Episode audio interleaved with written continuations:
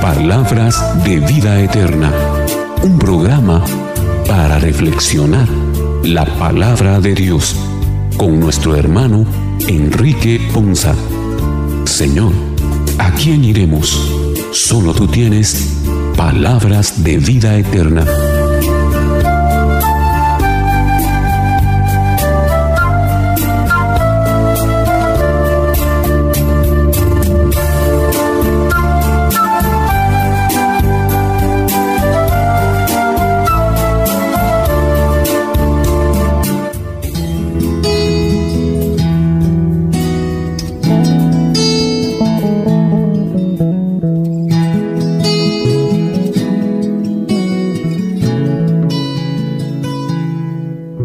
Que el Señor les bendiga, queridos hermanos. Para el Ministerio del Quirios es una bendición y un privilegio llegar hasta sus hogares una vez más a través de nuestro programa Palabras de Vida Eterna. En este vigésimo quinto domingo del tiempo ordinario, vamos a poner el programa en las manos del Señor, invocando el nombre del Padre, del Hijo y del Espíritu Santo. Oh Dios que has iluminado los corazones de tus fieles, guiados por la luz de tu Espíritu Santo, concédenos ser dóciles a tu voz y a tu palabra. Permítenos en esta oportunidad poder ser guiados por tu Espíritu para poder llevar hasta cada uno de los hogares que hoy nos escuchan el mensaje que tienes para cada uno de nosotros. Permítenos poder, a la luz de tu palabra, llevar esa esperanza, llevar ese amor, llevar esa misericordia. Gracias por permitirnos ser instrumentos y ser trabajadores de tu mies. Ponemos en tus manos este momento. Abre nuestros oídos, abre nuestros ojos espirituales para poder ver cada una de las bendiciones, cada una de las promesas que tienes preparados para cada uno de nosotros a través de este bendito programa. Gracias por cada uno de nosotros. Lo ponemos en tus manos en el nombre de Jesús. Te lo pedimos. Amén. Y antes de dar inicio a nuestro programa, eh, le damos la cordial bienvenida a nuestros hermanos que hoy nos acompañan. Enrique Ponza, Boris García, Evelyn Mendizábal, Carmelina Shahil y Fernando Martínez en controles. Nosotros somos seguidores de un Dios que nos llama a formar parte de una comunidad.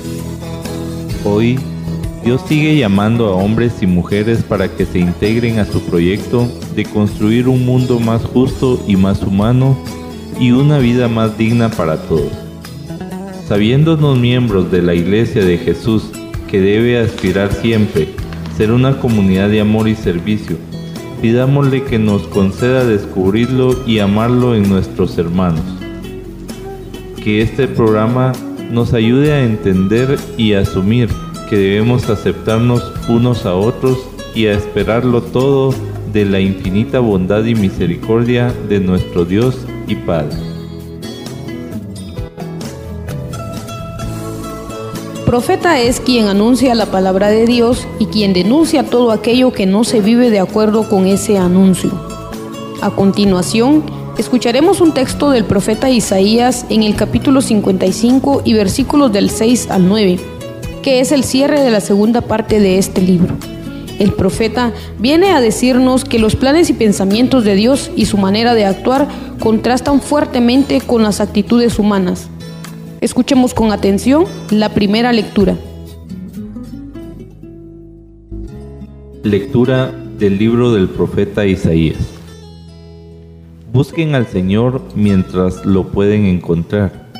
Invóquenlo mientras está cerca. Que el malvado abandone su camino y el criminal sus planes. Que regrese al Señor y Él tendrá piedad, a nuestro Dios que es rico en perdón. Mis pensamientos no son los pensamientos de ustedes, sus caminos no son mis caminos, dice el Señor. Porque así como aventajan los cielos a la tierra, así aventajan mis caminos a los de ustedes y mis pensamientos a sus pensamientos. Palabra de Dios. Te alabamos, Señor. Vivimos en un mundo complejo, lleno de diferencias entre nosotros.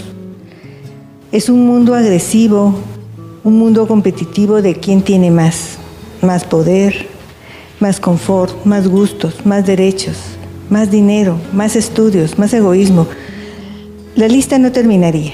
La lectura nos narra también que existe un reino donde podemos vivir con menos y en paz, en amor, donde nuestro Señor, nuestro Padre Dios, siempre nos invita y nunca nos va a abandonar. Y ahí tendremos todo lo que necesitamos para vivir bien. Es más, nos exhorta a cambiarnos, a cambiar de mundo, donde nos ofrece la tierra prometida como a los israelitas, que les dio la tierra de leche y maná. Dios no solo nos promete lo mejor, también nos guía y protege, nos da los mandamientos para lograr una convivencia en paz y en armonía. Y nos muestra el camino de verdad y vida con su Hijo Jesucristo, como dice en Filipenses 4:19. Mi Dios, pues, suplirá todo lo que os falta conforme a sus riquezas en la gloria de Cristo Jesús. Ante este ofrecimiento, lo que tendríamos que hacer es recibir como lo hacemos con un regalo, con ilusión, con esperanza y con fe. Este gran regalo que Dios nos da lleva envuelto amor, misericordia, y su palabra nos da vida y justicia. Es capaz de germinar, de fecundar y generar una nueva vida llena de paz. En el versículo 9 de Isaías nos dice, como son más altos los cielos que la tierra, así son mis caminos más altos que vuestros caminos, y mis pensamientos más que vuestros pensamientos. En este versículo nos habla que todo lo que Dios nos ofrece es más, más alto, es más alto el cielo que la tierra. Sus pensamientos tienen los criterios nuevos, su propia lógica y sabiduría de bien, para todos nosotros, para este mundo donde nadie es excluido del amor del Señor. Los pensamientos de Dios no son como los nuestros, pero podemos renovarlos y transformarlos en nuestra mente y en nuestro corazón para buscar a Dios, en busca de Dios. El hombre no es perfecto, pero somos perfectibles, que quiere decir que nuestros pensamientos y caminos se pueden conformar a los del Señor y de esta manera le podemos seguir. Y si nos creemos hijos de Dios, le servimos y le obedecemos y creemos en su palabra, y nos dejamos guiar por la dirección de su espíritu, nuestro caminar, nuestra vida, van a entender los planes del Señor y los podemos hacer también nuestros. En esta lectura, el profeta nos hace la invitación a que busquemos al Señor, porque debemos de entender que precisamente el pecado y la iniquidad es quien nos aparta del Señor, es quien nos lleva por diferentes caminos y, nos, y dentro de esa oscuridad no nos hace poder ver la luz del Señor. Pero en este domingo se nos hace esa invitación a que lo busquemos mientras Él se deja encontrar.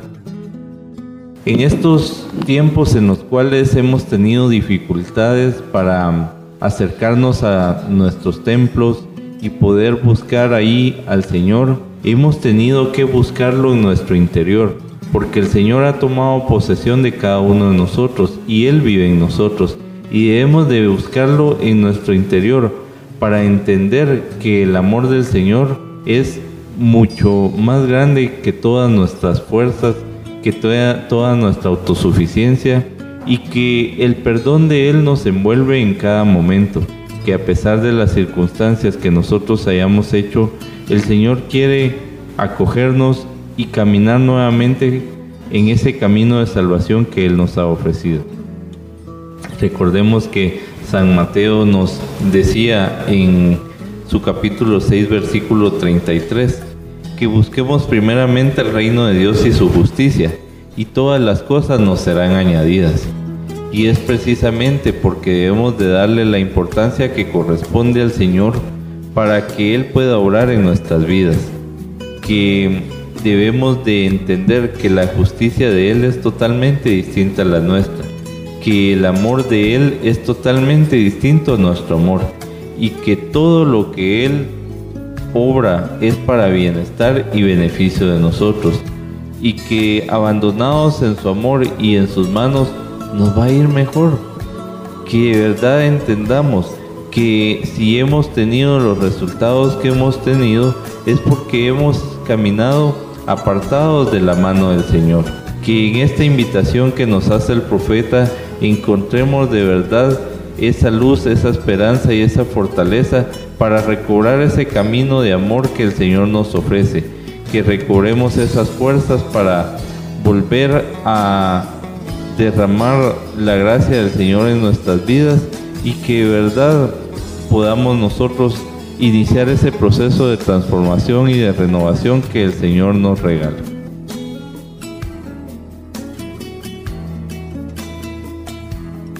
Acá es una invitación que nos hace el Señor, pero también nos hace una advertencia. En el verso 6 dice, busquen al Señor mientras se deja encontrar, llámenlo mientras esté cerca. Hay dos condicionantes. Una es que lo busquemos mientras se deja encontrar y que lo llamemos mientras esté cerca. Y esta es la parte interesante del llamado, quiere decir que va a haber un día en que Él no, va, no se va a dejar encontrar, que no va a estar cerca de nosotros. Pero que hoy tenemos un momento propicio realmente para poder buscar y poderlo llamar. ¿Por qué? Porque vamos a recibir su presencia y vamos a estar cerca de Él. Por eso el buscar al Señor y el acercamiento con el Señor nos hace varios retos y varias, varias circunstancias que son importantes. Y él en el libro de Deuteronomio, en el capítulo 4, versículo 29, dice, pero si desde ahí buscas al Señor tu Dios con todo tu corazón, con toda tu alma, lo encontrarás. ¿Cuál es la seguridad de lo que Él nos dice? Por eso hace la advertencia que lo encontraremos.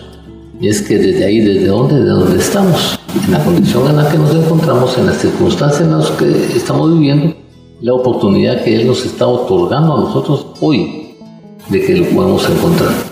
Es la promesa que nos está haciendo a nosotros de que lo podemos encontrar. Pero necesitamos varias cosas para llegar. Primero, con qué sinceridad voy a llegar, con qué arrepentimiento estoy llegando, cómo quiero regresar, por qué quiero regresar ¿Dónde voy a dejar esas aflicciones? Voy a entregar esa tribulación y sobre todo la parte más importante es hasta dónde voy a ser obediente a lo que Él pide, a lo que Él requiere y a lo que me quiere enseñar en este proceso de la vida. Por eso es bien importante descubrir esta parte, porque dice Él que es mientras se deja eso, encontrar. Por eso en el Salmo dice, recurran al Señor y a su fuerza, busquen siempre su rostro. O sea, muchas veces una de las debilidades que tenemos nosotros es que en los momentos de dificultad, en los momentos de circunstancias en los momentos de pecado, siempre huimos. En vez de acercarnos a Él, tratar de buscar su perdón, tratar de buscar su misericordia y tratar de estar en la cercanía que con Él tenemos que tener. Y por eso Él nos da esa certeza en el Evangelio según San Mateo, en San Mateo, tanto en San Mateo como en San Lucas, cuando dice, porque todo el que pide recibe, el que busca encuentra y el que llama se le, se le abre. Y esta es la parte fundamental para nosotros. Y esta es la parte que, tenemos que tener esa confianza en nosotros. Que tenemos que acercarnos mientras hoy se deja encontrar. Por eso dice el Señor, para que todos lo busquen y aunque sea a tientas, lo encontremos aunque sea que no lo veamos, aunque sea que vayamos como ciegos tocando, la certeza es que lo vamos a encontrar. Y por eso nos dice, de verdad, de verdad, hijo mío, yo no estoy lejos, estoy cerca. Pero necesito tu arrepentimiento, necesito que abandones tu camino, necesito que dejes esos pensamientos perversos, necesito que si vas a regresar, regrese, como dijimos anteriormente, con la sinceridad, la honestidad y con el deseo de ser. ¿Por qué? Porque cuando volvemos al Señor, Él va a estar esperándonos con ese abrazo generoso y va a estar esperándonos entendiendo que de Dios nadie se burla. Y que como nadie se burla de Él, nadie puede engañarlo en la forma que vamos. ¿Por qué? Porque Él escudriña nuestros corazones y escudriña nuestros pensamientos. Por eso es importante la advertencia que Él nos hace y nos dice, porque mis pensamientos no son los de ustedes, por supuesto los, pensamientos de Él son de bendición, de purificación, de exaltación, de grandeza, de bendición y de que nos quiere hacer obra buena. Por eso dice que en Jeremías 29, yo que usted los planes y los pensamientos que tengo para con ustedes. Y entonces nos reta a que nosotros cambiemos de camino. ¿Por qué? Porque él mismo nos dice, no, mis caminos no son sus caminos. Yo no tengo una imaginación perversa y no voy a ponerlos jamás en un camino perverso porque no tengo una imaginación perversa, porque mi, mi, mi pensamiento no es que tú te, te, te, condenes, sino que tú te salves, que tú te liberes, que tú te has perdonado. Y entonces nos reta a abandonar el pecado, pero esa parte no la puede hacer Él si nosotros no nos decidimos, si nosotros no nos implantamos y si nosotros nos vamos con esa decisión de querer encontrar esa bendición, ese propósito, ese objetivo de Dios. Por eso Él te dice, mira, mis pensamientos no son como los de ustedes. Yo no tengo una imaginación perversa. Yo no voy a hacer nada para aprovecharme de ti. Yo lo que voy a hacer es para bendecirte, adorarte y llevarte en, en bendición, para levantarte, para edificarte, para perdonarte, te quiero poner en los caminos que vas a alcanzar la gloria eterna. Por eso termina en el verso 29 diciendo, mis caminos y mis pensamientos son más altos que los de ustedes, más altos que los cielos sobre la tierra. ¿Por qué? Porque Él nos insta a ver las cosas de arriba, a no seguir viendo las cosas de abajo, a no eh, fijar nuestros caminos de acuerdo a la mundanalidad, de acuerdo a lo terrenal, de acuerdo a la ambición, de acuerdo a esas circunstancias y cuando nosotros levantamos un poquito nuestros, pensamientos y pensamos cosas positivas y pensamos en la obra que Él hace y meditamos en las cosas grandes y maravillosas que nos quiere otorgar, entonces se va a desarrollar esto. ¿Por qué? Porque vamos a entender que de verdad son más altos los pensamientos y los caminos de Él más altos que aún los de aquí de la tierra. Yo te invito en esta oportunidad que hagas una reflexión sobre esto. Búscalo con todo tu corazón. A Dios de Dios nadie se burla. Con arrepentimiento, con bondad, con sinceridad, con honestidad. Busca el amor, la bondad y la compasión de Él. Entiende que tienes que dejar tu camino y tienes que dejar tus pensamientos, esos pensamientos y esas imaginaciones perversas. Y entonces encontrarás, sentirás la gloria de Dios en tu vida.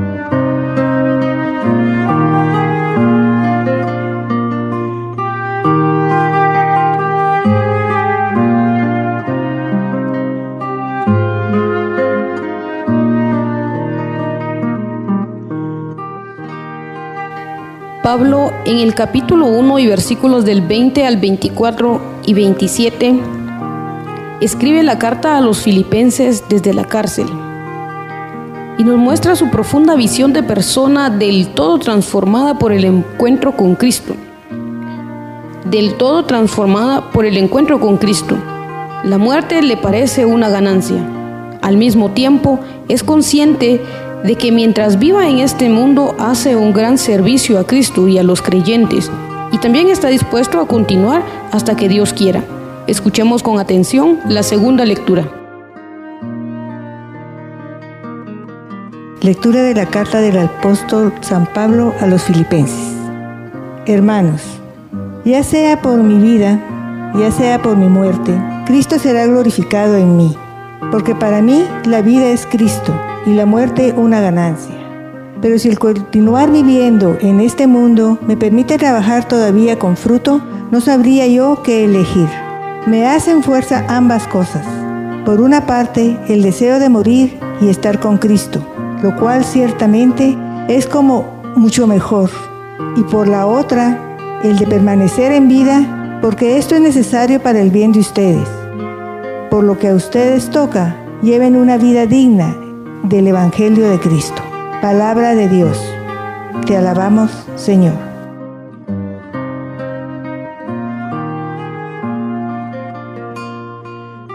Pablo en esta carta nos da el testimonio de su vida. Él, a pesar de todas las circunstancias anteriores a su transformación, ve cómo ahora con optimismo, con esperanza y con la certeza en la confianza de que el Señor tiene puesta su mirada de misericordia en cada uno de nosotros, nos hace enfatizar en que nuestro objetivo, nuestro fin último es alcanzar la salvación que el Señor nos ha ofrecido y que todas las situaciones del mundo son pasajeras, pero que si bien pueden ser aprovechadas también como peldaños para poder alcanzar la vida eterna. Entonces nos hace reflexionar, ¿será que yo estoy convencido de que el morir sea una ganancia? Muchas veces nos hemos puesto a reflexionar qué pasará conmigo cuando yo muera, cuando llegue el momento de fallecer. Y es nuestra conciencia la herramienta que nos puede conducir a tener certeza de dónde vamos a estar, porque el Señor en su palabra nos ha ofrecido dos circunstancias, o salvarnos y llegar a su seno de amor, o no salvarnos y llegar al infierno. Pero es nuestra conducta la que nos puede hacer que tomemos cualquiera de los dos caminos, recordando que el Señor vino al mundo para salvarnos, que el Señor vino a ofrecernos el camino que es Él para conducirnos hacia los brazos del Señor. Pero que también debemos de dejar atrás el pasado y hacer una transformación en nuestras vidas. Y que al hacer esa transformación en nuestras vidas, también seamos testimonio viviente para otras personas. Que todo aquel pueda haber reflejado en nuestras vidas la luz del Señor, la luz de Cristo y que tengamos de verdad esa seguridad y esa convicción de que el Señor está junto a nosotros. Es entonces como nos quiere trasladar ese testimonio de vida San Pablo, para que nosotros lo tomemos como un ejemplo a seguir, como un ejemplo de que no importan las circunstancias que nosotros eh, hayamos hecho, los pecados cometidos, sino que veamos con gozo y con emotividad que podemos dar esa transformación de vida, que podamos confiar en el Señor plenamente y que el Señor va a ir haciendo la obra en nosotros, que nosotros también así podamos reflejar hacia nuestros hermanos todo lo bien que el Señor ha hecho en nuestros corazones. Y de verdad, qué rico, qué gozo es sentir cuando hemos hecho el cambio en nuestras vidas, cuando hemos tomado esa relación íntima con el Señor y hemos empezado a dar esos pasos dirigidos a su rostro misericordioso. Y cuando nosotros hemos sentido ese gozo que el Señor nos da en nuestros corazones, podemos reflejárselos y dárselos a conocer a los demás, para que ellos también puedan, independientemente de las circunstancias que hemos hecho, hacer ese cambio, hacer esa transformación. Guiémonos entonces por la palabra del Señor que nos quiere conducir precisamente a confiar en la seguridad de que el Señor está con nosotros y que en el amor de Él nos podemos refugiar y que podemos encontrar la luz a pesar de toda la oscuridad que nos ofrece el mundo.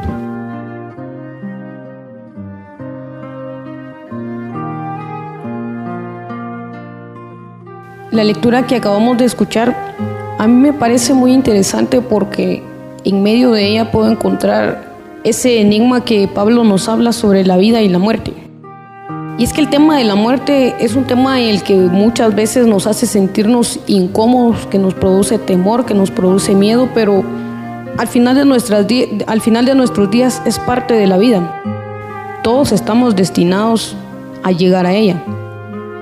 Sin embargo, a mí me gusta mucho cómo Pablo lo resume y él entra en ese enigma de no saber qué hacer, si morir o seguir viviendo. Para nosotros como cristianos, cuando hemos entendido que realmente después de la muerte viene ese fruto por el cual hemos luchado durante toda esta carrera, la muerte no debería de ser algo que nos cause tristeza, ni dolor, ni llanto, ni melancolía. Más bien debería de ser un anhelo, añorado, llegar a ese día glorioso en el que vamos a vernos cara a cara con el Señor. Porque de lo contrario, como dice la palabra del Señor, van a nuestra fe si no creemos que después de la vida, que después de la muerte hay vida. Sin embargo, también Pablo nos muestra aquí ese don y ese carisma que él tiene como servidor del Señor cuando se pregunta y nos hace ver que también es necesario que Él continúe aquí para seguir guiando, para seguir enseñando, para seguir ministrando, para seguir en esa misión que le había sido encomendada, en el cultivamiento y en el crecimiento del reino de Dios acá en la tierra. Hoy Él nos deja ese versículo que debería de ser lema para nosotros, que nuestro vivir sea Cristo y que la muerte la veamos como esa ganancia, como esa como esa recompensa. Que ojalá de verdad guiados por el Espíritu Santo nosotros lleguemos a tener una fe tan sólida como la de Pablo al decir que de verdad no sabemos qué hacer. Desear partir, tener ese anhelo en el corazón de poder encontrarnos realmente cara a cara con el Señor, pero también de querer seguir acá en esta tierra, no por miedo a la muerte, sino para seguir sirviéndole a Él, para seguir siendo esos instrumentos de los, de los cuales Él se vale, para seguir llevando su mensaje y su palabra, la buena nueva hacia nuestros hermanos, esos mensajes de esperanza por, medio de los cuales muchas veces Él nos utiliza. Pablo dice al final de la lectura que lo que a nosotros nos toca es llevar una vida digna del Evangelio de Cristo. Y eso es muy importante, porque solo cuando nosotros logramos vivir realmente según lo que es agradable al Señor, podemos llevar esa vida digna del Evangelio de Él y podemos dar ese testimonio y podemos entonces entender eso que Él nos dice en esta lectura, que nuestra vida, que si vivimos sea para Cristo, como lo dice Romanos 14, 8, y que si morimos también seamos para Cristo, que al final de cuentas se resume en un existir total y universal para Cristo, por Cristo y en Cristo.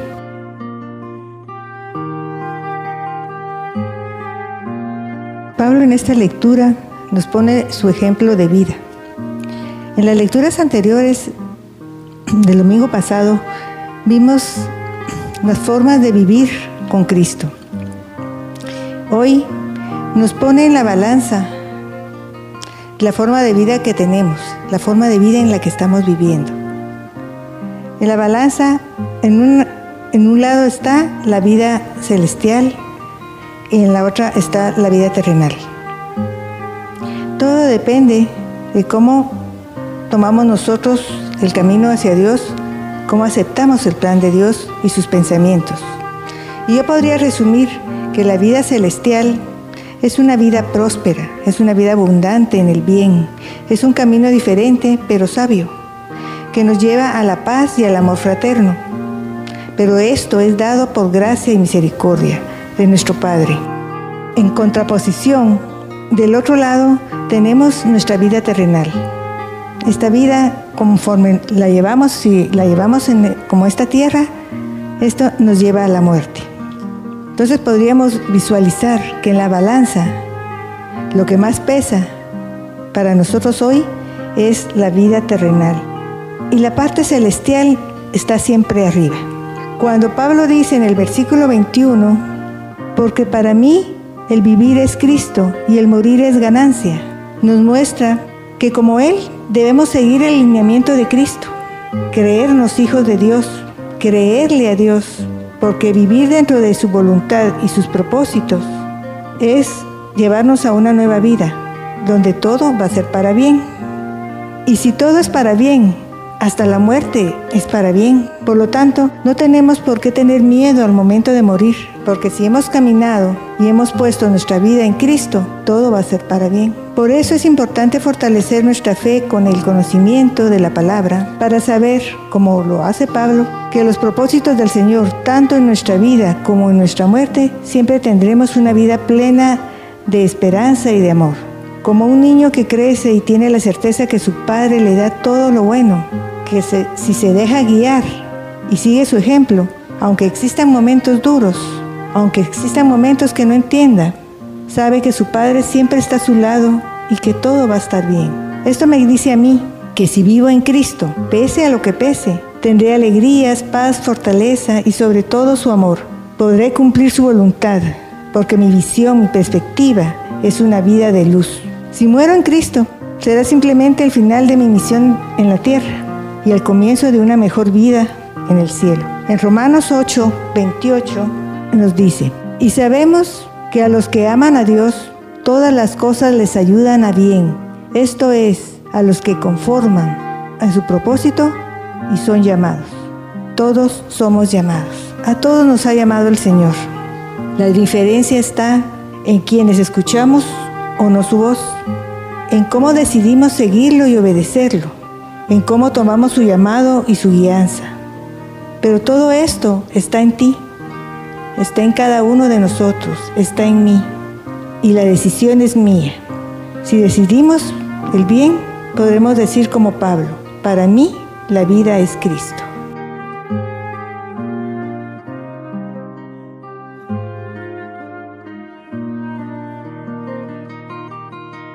Estar listo para la vida o la muerte es una decisión que nosotros tenemos que aprender a manejar en nuestra vida y es una decisión que tenemos que aprender a vivir en nuestra vida. Eso requiere una confianza espiritual muy grande.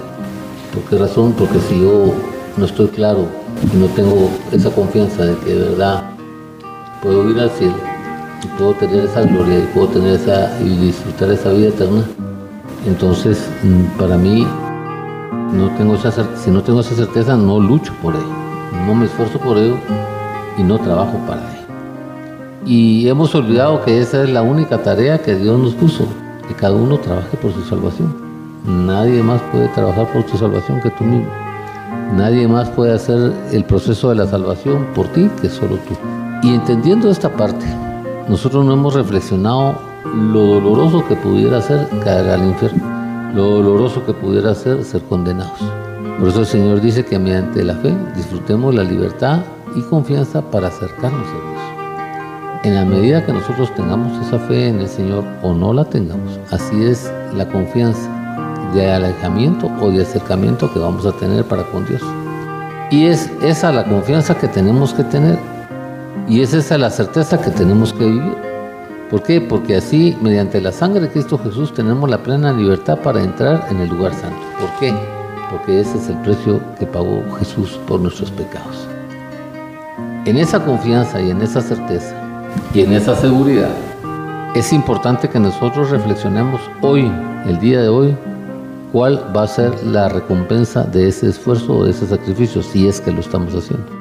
Y si no, ya sabemos exactamente cuál es la respuesta de esa situación. Esto, claro, requiere un sacrificio, esto, claro, requiere un esfuerzo, esto, claro, requiere algunas cosas que tenemos que dejar. Y una de las cosas que tenemos que aprender a dejar son nuestros pecados, son nuestros pensamientos eh, malos, es ese deseo carnal que nosotros manejamos muchas veces en, la vida, es esa posición de egoísmo y, de rencor que nosotros tenemos en nuestro caminar y en nuestra vida.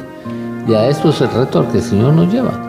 ¿Por qué razón? Porque el sacrificio, el que quiera salvar su vida la perderá, pero el que pierda su vida por mi causa la encontrará. Esto es importante pues, entender que nosotros tenemos que aprender a perder esta vida, perder la vida quizá de 80 años con tal de alcanzar la vida de la vida eterna. Y entonces el Señor nos pasa lo del hijo rico.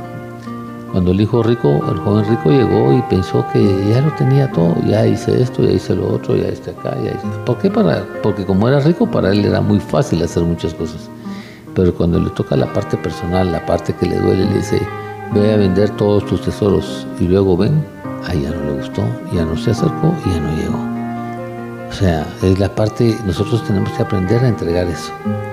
tenemos que aprender a entregar ese esfuerzo, tenemos que aprender a entregar ese sacrificio. Y por eso es que el Señor nos dice en Filipenses que no busquemos nuestros propios deseos y que no, hagamos nada hagamos por vanagloria y por soberbia y que todos debemos que velar por nuestro hermano. Entendiendo ese, esa confianza y entendiendo ese sacrificio que tenemos que ver, el hecho de la salvación tiene que llenarnos de expectativa, de ilusión. Tenemos que disponernos y definirnos y decirnos a honrar a Cristo en nuestra vida. ¿Por qué razón? Porque si nosotros no honramos a Cristo en nuestra vida, entonces no lo estamos avergonzando. Y en el momento que nosotros nos avergoncemos de Él y lo avergoncemos a Él, Él dice que cuando nosotros nos presentemos ante el Padre, Él tendrá que avergonzarnos a nosotros. Entonces es una conclusión bien fácil. Y que Él quiere hacer morada en nosotros. Pero lo que pasa es que como nosotros no nos hemos dispuesto a que sea morada, entonces no hemos entendido el proceso del valor de la salvación, del valor de los propósitos, el fundamento de la palabra de Dios y entonces no queremos tener esa vida espiritual. Aquí hay un reto un reto importante que el Señor quiere que hagamos. Primero, tenemos que entender que tenemos que ser obreros del Señor. Tenemos que ser obreros del Señor, estar listos para la presencia, tenemos que tener esa presencia de Jesús, de Cristo en nuestra vida y tenemos que tener ese amor por nosotros y por la edificación que el Señor quiere hacer a nosotros y por el mismo Cristo Jesús en nuestra vida. Por eso el versículo 27 es un versículo de muchísimo valor. Dice, pase lo que pase, pase lo que pase o sea, no importa cuál sea la circunstancia, no importa cuál sea la situación, pase lo que pase, compórtense de una manera digna del Evangelio de Cristo, de modo, ya sea que vaya a verlos o que estando ausentes, solo tengan noticias de ustedes, sabré que siguen firmes en el mismo propósito luchando. Importante, ¿cómo está nuestra conducta? cómo está nuestra estabilidad emocional, cómo está nuestra estabilidad mental, cómo está nuestra estabilidad espiritual cómo está esa vivencia del Evangelio, estamos viviendo la palabra de Dios o solo estamos siendo oidores de la palabra de Dios, cómo estamos defendiendo realmente nuestra fe, cuál es el esfuerzo espiritual que estamos haciendo y el sacrificio espiritual que estamos haciendo para alcanzar esa salvación que de verdad Él nos dice. Y por eso Él dice, pase lo que pase, ustedes compórtense de una manera digna del Evangelio. Es una firmeza ordenada que Dios nos da en ese versículo para que podamos tener esa firmeza, esa disposición y esa ese convencimiento alcanzar esa salvación en nuestra vida.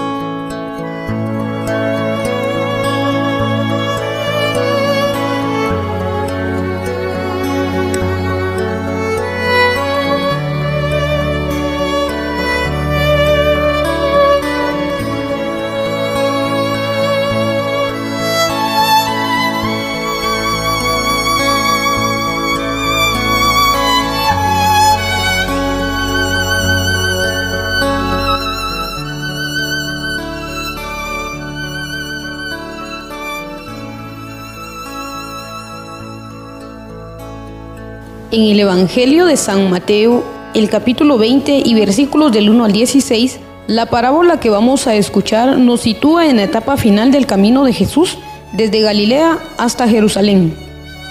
Veremos cómo el amo de la viña va a contratar a los trabajadores a lo largo del día y cómo al final de la jornada el dueño da a los trabajadores su recompensa, que resulta ser la misma para todos. Y es que los dones de Dios no dependen del trabajo y mérito de cuál. Y es que los dones de Dios no dependen del trabajo y mérito de cada cual, sino que Él actúa con generosidad inesperada. Es que sus planes no son nuestros planes. Escuchemos atentamente la lectura del Santo Evangelio. Lectura del Santo Evangelio según San Mateo. Gloria a ti, Señor. En aquel tiempo Jesús dijo a sus discípulos esta parábola. El reino de los cielos es semejante a un propietario que al amanecer salió a contratar trabajadores para su viña. Después de quedar con ellos en pagarles un denario por día, los mandó a su viña. Salió otra vez a media mañana, vio a unos que estaban ociosos en la plaza y les dijo, Vayan también ustedes a mi viña y les pagaré lo que sea justo. salió de nuevo a mediodía y a media tarde e hizo lo mismo. Por último, salió también al caer la tarde y encontró todavía otros que estaban en la plaza y les dijo, ¿por qué han estado aquí todo el día sin trabajar? Ellos le respondieron, porque nadie nos ha contratado. Él les dijo, vayan también ustedes a mi viña.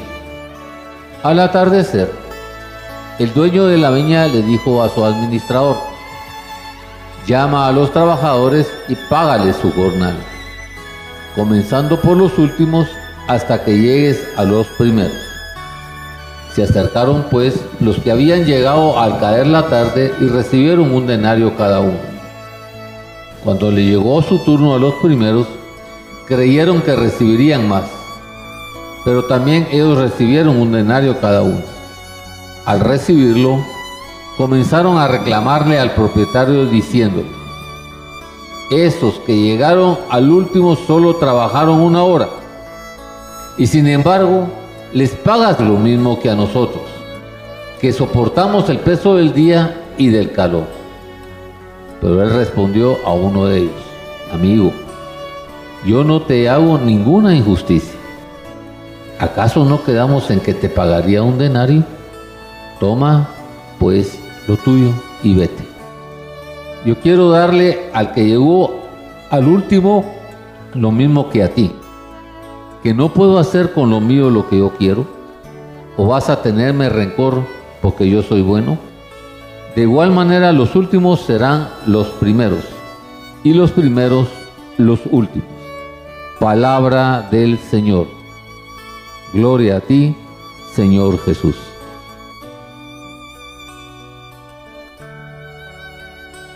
En esta palabra nos habla de nuestro Padre bueno y de su bondad llena de misericordia que solo Él posee y es capaz de regalar.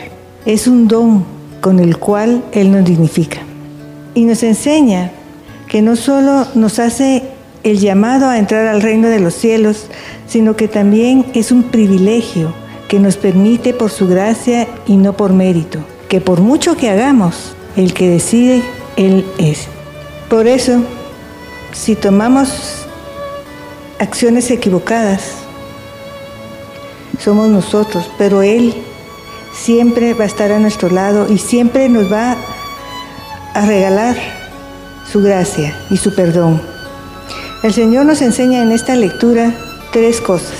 Primero, el Señor nos dice que ninguno de nosotros debemos de ser superiores a otros, ni debido a una tarea, debido, ni debido a una jornada o a una posición afortunada porque la generosidad del Señor no se opone a pagar según su necesidad o justicia humana. Segundo, que la gracia que Dios nos quiere dar no se puede dejar de compartir porque es ofrecida por su misericordia y es gratis para todos. Esa gracia que Dios nos da es amar más allá de todo contexto, de la justicia humana. Porque la relación que Jesús estableció con su Padre y Él estableció con nosotros fue por amor y no por méritos. Al dejarnos a su Hijo amado, definió su amor para nosotros, nos dio lo mejor, lo más grande que Él tenía y que era. La tercera enseñanza nos dice que todos los hijos debemos evitar el espíritu de envidia sobre las bendiciones que nuestros hermanos han recibido de Él porque es su deseo, porque le da a quien y como quiere, en su tiempo y según nuestras necesidades, nuestras luchas y nuestro corazón. También es el único que sabe el momento justo para darnos ese regalo que es inmerecido. Así que si Dios escogió a los primeros jornaleros y escogió a los de en medio y a los últimos, Él es el que sabe qué necesidad tiene cada uno y qué es lo que les va a dar.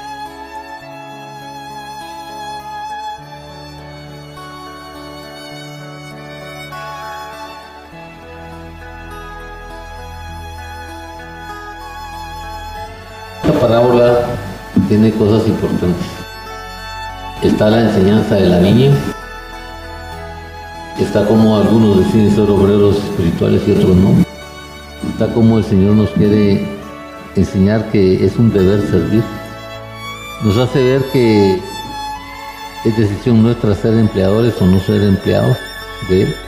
Y nos hace ver que la pereza, la falta de desconocimiento, la falta de voluntad de servirle al Señor, hay plazas vacías en la viña del Señor. Él dice que todo llamamiento tiene una recompensa, que el que trabaja tiene derecho a ser recompensado. Y eso nos lleva a nosotros a tener una obediencia, una responsabilidad y a aprovechar las oportunidades que Él nos da.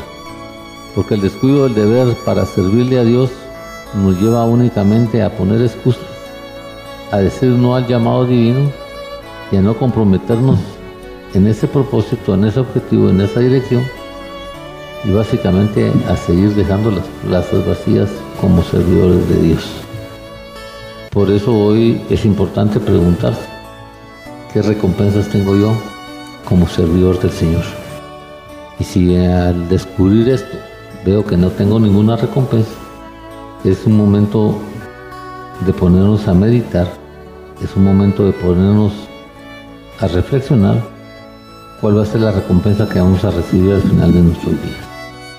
Lo importante de esto es que, bendito Dios, aquellas personas que han, tienen años de trabajar en el servicio de Dios, que gracias a esas personas hoy yo estoy de pie, hoy yo puedo entender los procesos que Dios quiere realizar porque los usa como profeta y los usa como instrumentos para que yo entienda el llamado, aproveche la oportunidad y que ya deje de tener ese descuido del deber de servirle a Él. Y que me empiece a quitar esas excusas y esos pretextos del llamado divino que me está haciendo en la vida. Y que me decida realmente a ser un obrero de Dios. Pero si después aún de hacer esta meditación yo digo que no, es decepcionante ver ese, esa decisión. Y entonces Dios como no es imparcial tiene que actuar y tiene que obrar en la vida. Una de las cosas que vemos acá que ocurre día a día, con mucha frecuencia, con muchas circunstancias, con muchas situaciones, es que tanto los que llegaron de último como que los que llegaron primero van a recibir lo mismo, el mismo salario.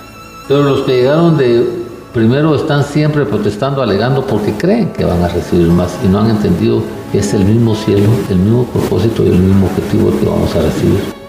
Y entonces empezamos a perder y hacer un montón de murmuraciones.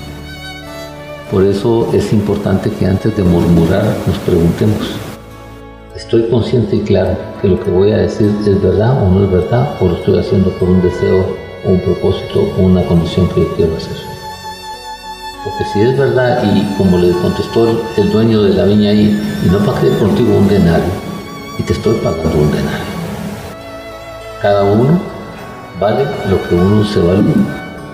Y cuando Dios le paga a uno, le, paga lo que uno ha ido a Dos, ¿con qué objetivo yo murmuro? ¿Es digno lo que voy a hacer? ¿Es de beneficio lo que voy a hacer? ¿O no es de beneficio lo que voy a hacer? ¿O no es digno lo que voy a hacer? ¿O es alguna incomodidad que yo tengo en mi corazón? Y tercero, va a edificar una relación una relación. Si me están pagando lo que acordamos, si me están pagando lo que me dijeron. Los seres humanos, las adversidades nos llevan a equivocarnos y nos hacen tomar actitudes diferentes. Pero la equidad divina es tan grande y tan maravillosa que Dios la mantiene por encima de toda la justicia. Por eso es que los problemas laborales son uno de los problemas más difíciles de ponerse de acuerdo. Porque siempre hay alguien que quiere ganar más y hay alguien que no quiere ser justo. Pero en este caso el Señor siempre tiene esa certeza y esa veracidad en lo que vamos a estar trabajando, viviendo y alcanzando nuestra vida. Por eso el Señor nos está dando esa oportunidad hoy, nos está dando esa decisión de entender que mi plaza está vacía. ¿Por qué? Porque yo no he querido llegarla a ocupar.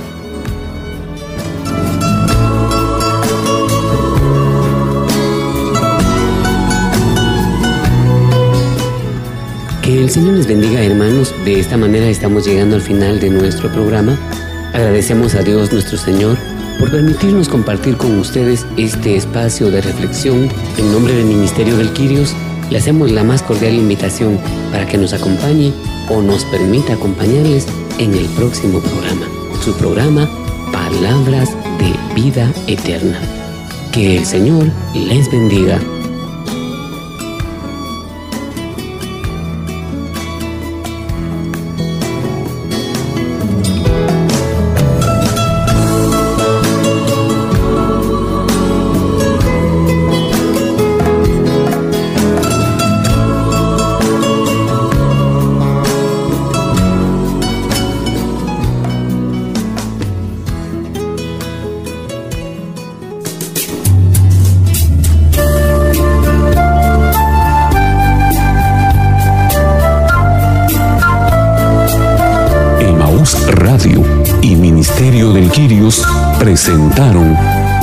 Palabras de Vida Eterna, un programa para reflexionar la palabra de Dios.